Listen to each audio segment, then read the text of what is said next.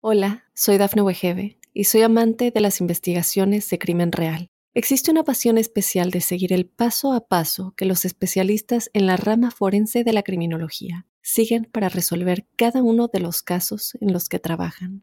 Si tú, como yo, eres una de las personas que encuentran fascinante escuchar este tipo de investigaciones, te invito a escuchar el podcast Trazos Criminales con la experta en perfilación criminal, Laura Quiñones Orquiza en tu plataforma de audio favorita.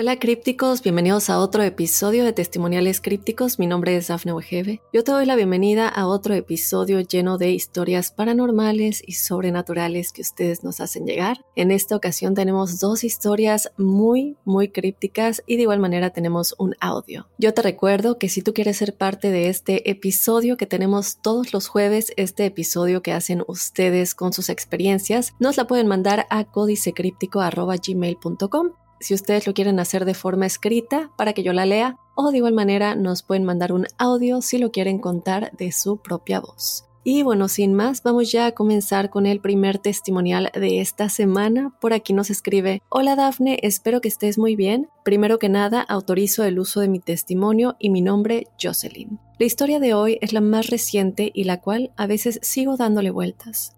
Un día yo me acosté a dormir como de costumbre e hice una oración por un tío que estaba enfermo en ese entonces. En mi sueño yo veía a mi tío que estaba acostado en una cama del hospital y al lado de él a mi tía. Pero yo no estaba tal cual en la habitación con ellos. Yo estaba como en espíritu, no sé cómo explicarlo, porque yo los veía desde arriba. Recuerdo que escuchaba el aparato del ritmo cardíaco normal. Después de un rato escuchaba a mi tía llorar y gritar y el aparato del ritmo cardíaco dejó de registrar latidos. Y yo volteaba a ver a mi tío y me transmitía como mucha paz y tranquilidad. Recuerdo que me desperté y eran las 12 de la noche y chequé el grupo de familia para ver si no habían puesto nada y me volví a dormir. Al siguiente día, en la mañana, lo primero que me dice mi mamá es que mi tío había fallecido en la noche. Fue algo impactante porque no fue un sueño normal en el cual mi tío se despedía o algo así, sino como te dije, yo estaba presente en el momento, pero como en espíritu. Y así como en ese sueño, hay más. Normalmente tengo sueños algo peculiares, desde sueños con hombres de negro, que mi perro me habla, que me ha tocado ver entes, etc. No sé si tengo más sensibilidad ante ciertas cosas o si a través de mis sueños tengo experiencias sobrenaturales o qué. He de aclarar que mi familia por parte de mi papá no es muy normal.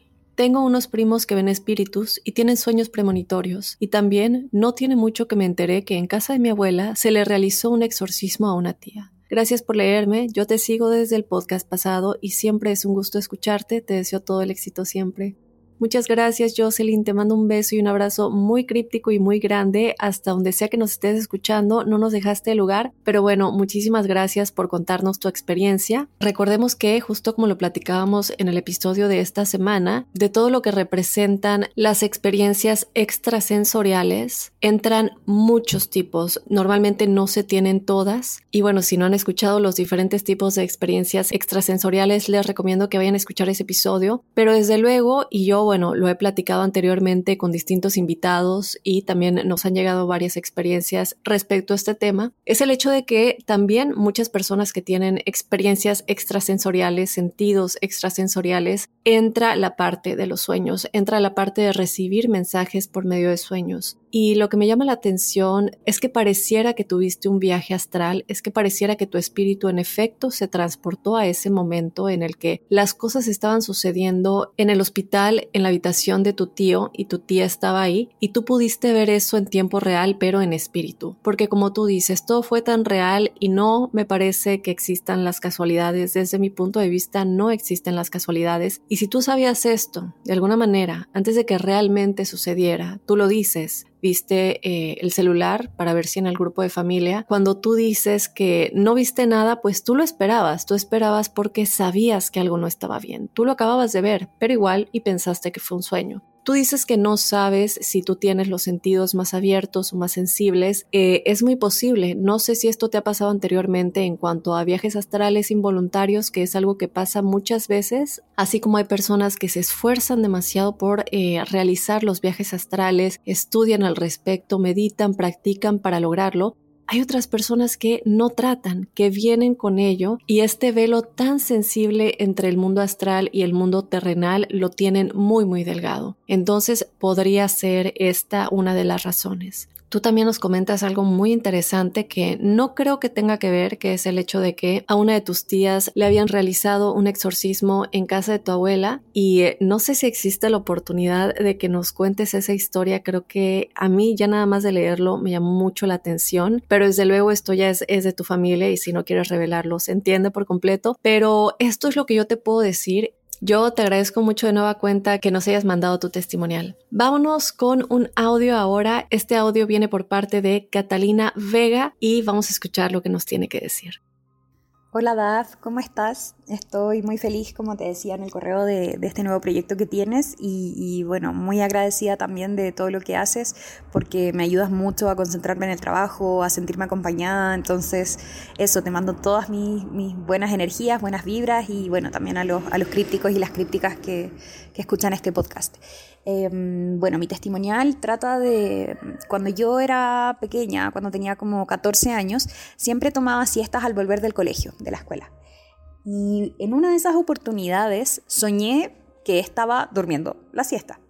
Em, pero de repente me despierto dentro de este sueño y siento algo, siento como una presencia que está eh, conmigo, pero no la puedo ver. Entonces no me puedo como mover dentro del sueño. No, no se sentía como una parálisis, la verdad, pero en el sueño yo solo sabía que no podía moverme y esta cosa se reía de mí, se burlaba de una manera muy eh, terrorífica. Entonces yo trataba de moverme y terminaba cayéndome de la cama y arrastrándome a los pies de la cama para poder llegar a la puerta de mi cuarto. Em, pero esta cosa, esta entidad, supongo yo, me decía que por qué lo intentaba si no podía lograrlo. Em, en eso se supone que llega mi hermano dentro del sueño y trato de ir a pedirle ayuda, pero él no logra escucharme. Después, bueno, desperté de este sueño, efectivamente, y, estaba sola todavía en la casa. Y me dio demasiado miedo. Eventualmente, cuando yo a mi hermano le, le conté lo que había sucedido, y fue muy extraño. Estaba muy angustiada. Luego me sucedió algo similar, de hecho, idénticamente igual, no similar, Em, cuando tenía como 18 años y, estaba viviendo en, otra, en otro lugar, tuve el mismo sueño. El mismo sueño, la misma, eh, eh, el lugar donde vivía era distinto, pero era lo mismo. O sea, yo estaba acostada en la cama, durmiendo siesta y, y, de repente me despertaba porque esta cosa se empezaba a reír de mí, se empezaba a burlar, como que se aprovechaba de mi susto. Luego no volví a tener un episodio como ese hasta, me imagino yo, como hace dos años. Em, no fue lo mismo, pero sí tuve, una, tuve un sueño. Antes de dormir, antes de irme a, dormir habíamos discutido con mi novio y, luego nos fuimos a dormir y en este sueño yo estaba conversando con él. Y, le decía un montón de cosas así como súper privadas y de repente él me dice como, pero ¿por qué me estás contando todo esto? Me acabas de revelar un montón de información súper íntima tuya. Y, y se empezaba a reír. Y ahí yo me daba cuenta de que no era mi novio. Entonces me empieza a dar un miedo terrible porque esta cosa estaba parada al lado mío en la cama, eh, en el sueño, y, me empieza a dar un miedo terrible y en eso despierto y no me puedo mover y ahí me da una parálisis del sueño. Para que, no sé por qué yo sabía que si mi novio me tocaba el brazo o me abrazaba, yo iba a, a salir de esta parálisis, y, pero no tenía cómo avisarle. Empecé a tratar de mover el puño esto lo vi en una serie, de hecho, que es mi serie favorita por lejos, la encuentro hermosa si la quieren ver, se llama Hill House, em, donde una de las protagonistas tenía parálisis del, sueño recurrentemente. Entonces em, empecé a tratar de, mover el, puño, pero no, no lo logré y me puse a respirar, me puse a respirar muy fuerte. Em, y en eso mi novio se despierta por la respiración y me abraza. Y en ese momento me pude liberar.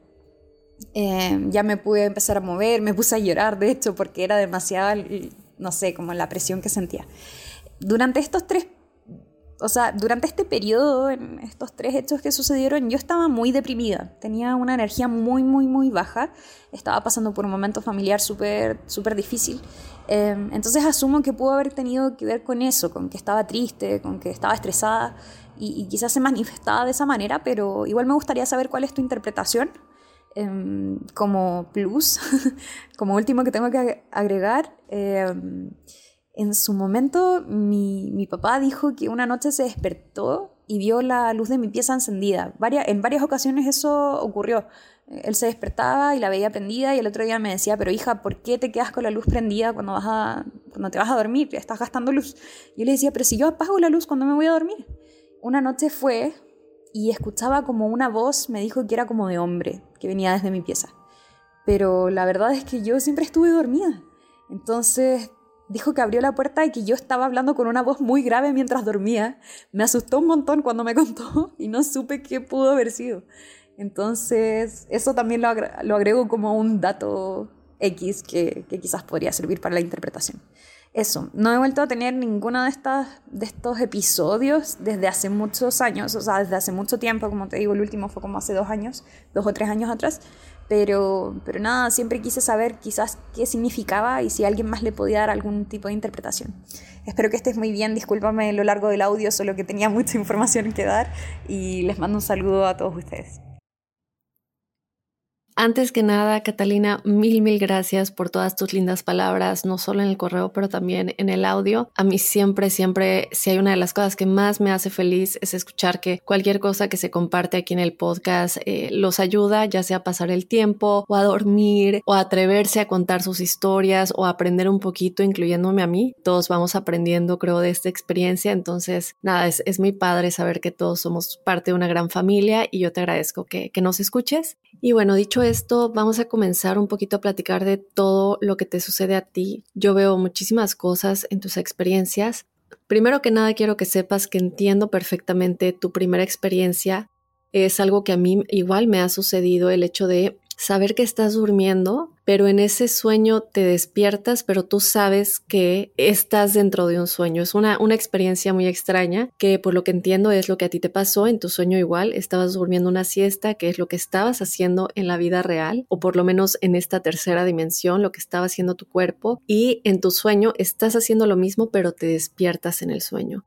Entonces, esta es una experiencia que no estás teniendo físicamente, pero es igual de real. Mucho de esto puede ser también un tipo de sueño lúcido. Para darles una idea más o menos, porque desde luego estos sueños lúcidos se interpretan varias veces como sabiendo y estando consciente de que estás soñando, pero teniendo actividades dentro del sueño y y algo muy importante de esto, de esta conciencia de que estamos soñando pero estamos despiertos dentro del sueño, es la posibilidad de controlar deliberadamente nuestras acciones, pero también lo que está sucediendo. En esta ocasión, ¿por qué quiero comentar esto? Porque obviamente tú no tenías control de que este ser, de que esta entidad te quisiera hacer daño y tú estabas tratando de salir a pesar de que tú estabas dormida en la tercera dimensión, sabías que es algo que de todas maneras estaba sucediendo. Tu cuerpo está en este estado, pero tu espíritu está experimentando todo esto fuera de tu cuerpo. Entonces, en este caso también se conecta un poco con tu baja vibración, que es algo que comentas al final del audio, que dices que en todo este tiempo tú estabas deprimida, estabas estresada, ansiosa y todo esto, como siempre lo comentamos, es una vibración muy muy baja en la que estamos teniendo. Obviamente yo siempre lo digo, la ciencia y la espiritualidad están conectadas porque todo es energía. Y en este caso, el hecho de que estemos vibrando tan tan bajo que desde luego afecta nuestro cerebro y los químicos de nuestro cerebro, hace que esa energía que está tan, tan baja se traduzca a conectar con este tipo de experiencias en nuestros sueños. Por eso yo siempre digo, no vayamos a dormir viendo noticias. Es algo que yo siempre evito, no irme a dormir viendo noticias o cosas que me puedan estresar o cosas que me puedan preocupar, eventos del mundo que nos hacen preguntarnos qué es lo que está sucediendo con la humanidad. Yo prefiero dormir con cosas positivas porque sé que estoy a punto de entrar a otra dimensión, estoy a punto de conectar con otras cosas y dependiendo de cómo yo esté vibrando, voy a conectar con esas cosas. Eso para mí es súper importante. Entonces tú dices, no sé si hubiera tenido algo que ver,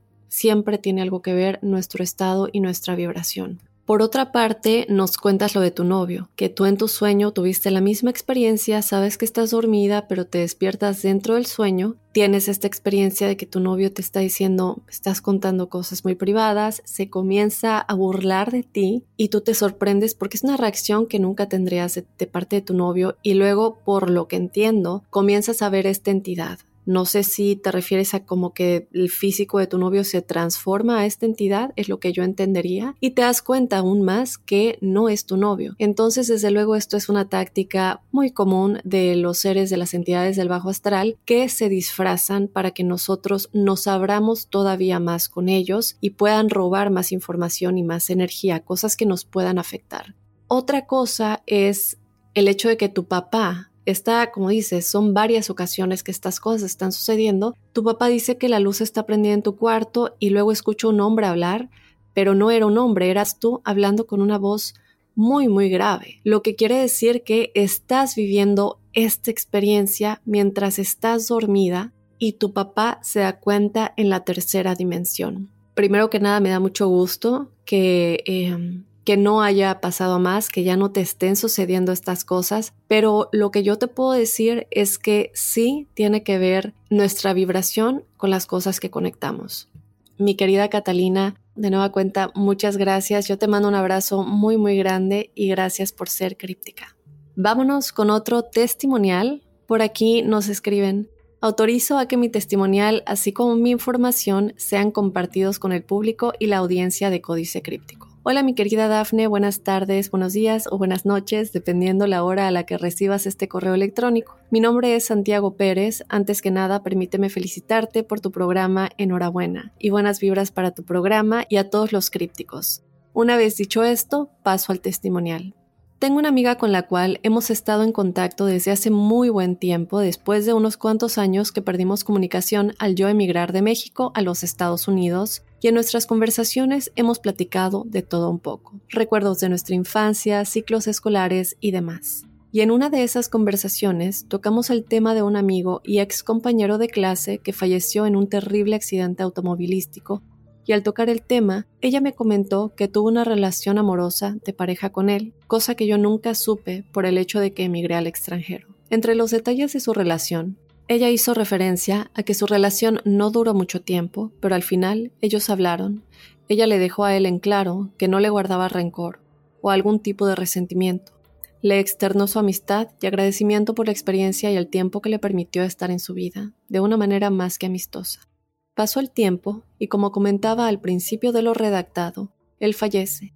Ella al enterarse se siente emocionalmente devastada, pero tiene incertidumbre al cuestionarse si debería asistir a su servicio funerario, ya sea para velar el cuerpo, llevarlo a misa o a la sepultura. Por cosas del destino y tareas del hogar y asuntos personales, ella no pudo asistir para rendir su respeto y apoyo a la familia, cosa que le dejó remordimiento por no haber asistido. Después de unos años, ella me comenta que empezó a soñarlo poco a poco. Lo soñaba a veces un poco tímido, muy serio o incluso lo llegó a soñar un poco feliz. Ella me comentó que sentía un poco de paz al verlo, pero se le hacía un poco extraño que lo estaba soñando muy seguido y solamente a él. A veces ella empezó a preocuparse un poco dado a que se le hacía un poco extraño que él estuviera presentándose en sus sueños, especialmente por la relación que tuvieron de pareja y basado en las experiencias y los testimoniales que escuchaba en el podcast anterior, en el cual trabajaste, fue que pude yo hacerle comentarios acerca de lo que escuchaba yo en tus relatos de testimoniales, y le comenté que tal vez el alma de este chico necesita luz para trascender.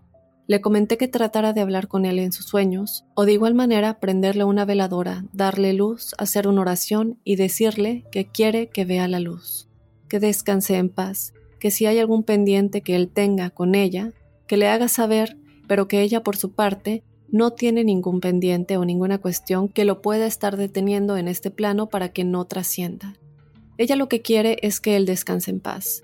Tiempo después de haber dado mi opinión y externar mi apoyo, no volvió a comentarme nada de él, lo cual yo lo tomé como una buena señal. Pero hace unos cuantos días, ella me volvió a comentar, volví a soñarlo. Dice que despertó con el cuerpo adolorido se sentía cansada, con muy poca energía y recuerda haberlo soñado. Esto se le hizo un poco raro ya que ella actualmente vive con su pareja a lo cual ella le preguntó a su pareja si él la escuchó o la sintió de alguna manera incómoda durante la noche, a lo cual él le comentó que la sentía incómoda, como que no podía dormir bien y que se movía mucho, incluso que se llegó a reír mientras dormía. Esto a ella la ha aterrado un poco, y me comentó acerca de esto. Inmediatamente pensé en ti y en los cientos de testimoniales que hemos escuchado, y me pareció bastante interesante, ya que a mi punto de vista esto puede tener algún significado, Tal vez el alma de nuestro amigo aún tiene algo que contarle a ella o algún pendiente con ella, lo cual está perturbando un poco al grado de afectar su vida y bienestar. Cabe mencionar que algunas de sus amigas también lo han soñado, pero no tanto como ella. Nos gustaría saber tu opinión y si pudieras brindarnos un consejo en especial para ella. De antemano muchísimas gracias por todo lo que haces para tu público. Te deseo mucha paz, bendiciones y mucho amor. Saludos desde Delta, Colorado. Pues muchísimas gracias, un abrazo enorme hasta Delta, Colorado. Querido Santiago, un abrazo a ti y a tu amiga y gracias por la confianza y compartir tu historia. Desde luego siempre tenemos esta pregunta, ¿no? ¿Qué está sucediendo cuando sueño con alguien que ya falleció? Y sobre todo cuando nos preguntamos, ¿será que me quiere decir algo? ¿Será que soy yo la que por estar pensando en esa persona o tener algún remordimiento es que estoy soñando con él? Aquí hay dos cosas. Primero que tú dices que, bueno, ella ya le dijo en los sueños que no tiene nada pendiente con él. También ha pedido por él, ha pedido que vea la luz, que es algo esencial en este tipo de casos, eh, porque necesitan siempre nuestro empujón, siempre lo van a necesitar, sobre todo si estamos conectados con ellos de manera álmica. Aún así, puede que ella piense que todo lo tiene resuelto, pero a lo mejor no. Entonces, primero, pídele a ella que busque realmente en su interior si hay algo que ella no le dijo, que se lo diga. Por otro lado, hay muchos significados y esto lo quiero comentar porque hay una parte de tu relato en el que dices que ella después comenzó a soñarlo un poco tímido, pero incluso estaba feliz pero que se le hacía un poco extraño que lo estuviera soñando tan seguido. Entonces, aquí está una parte clave de este significado que yo te acabo de dar, es el hecho de cómo se ve él, él se ve feliz, él se ve tranquilo y puede ser este mensaje de estoy aquí, estoy cuidándote. Y esto no necesariamente quiere decir que él no ha cruzado.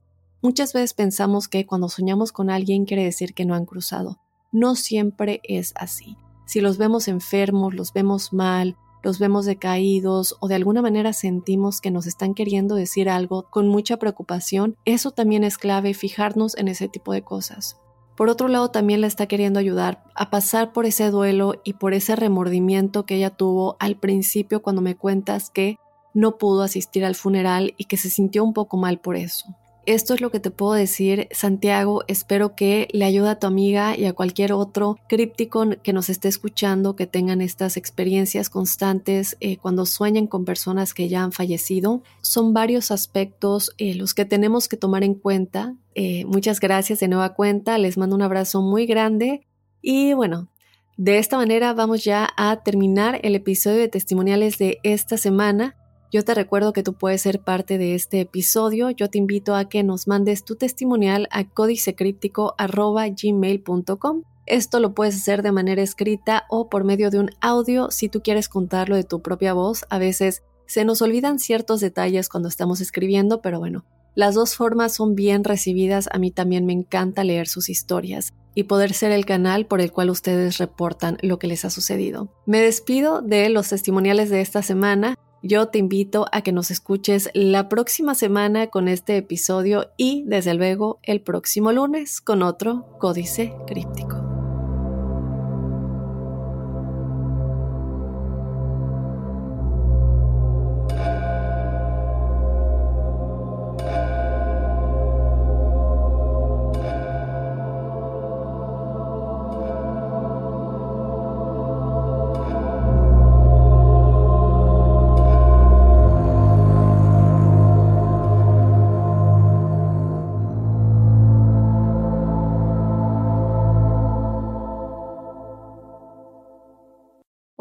Soy Dafne Wegebe y soy amante de las investigaciones de crimen real. Existe una pasión especial de seguir el paso a paso que los especialistas en la rama forense de la criminología siguen para resolver cada uno de los casos en los que trabajan.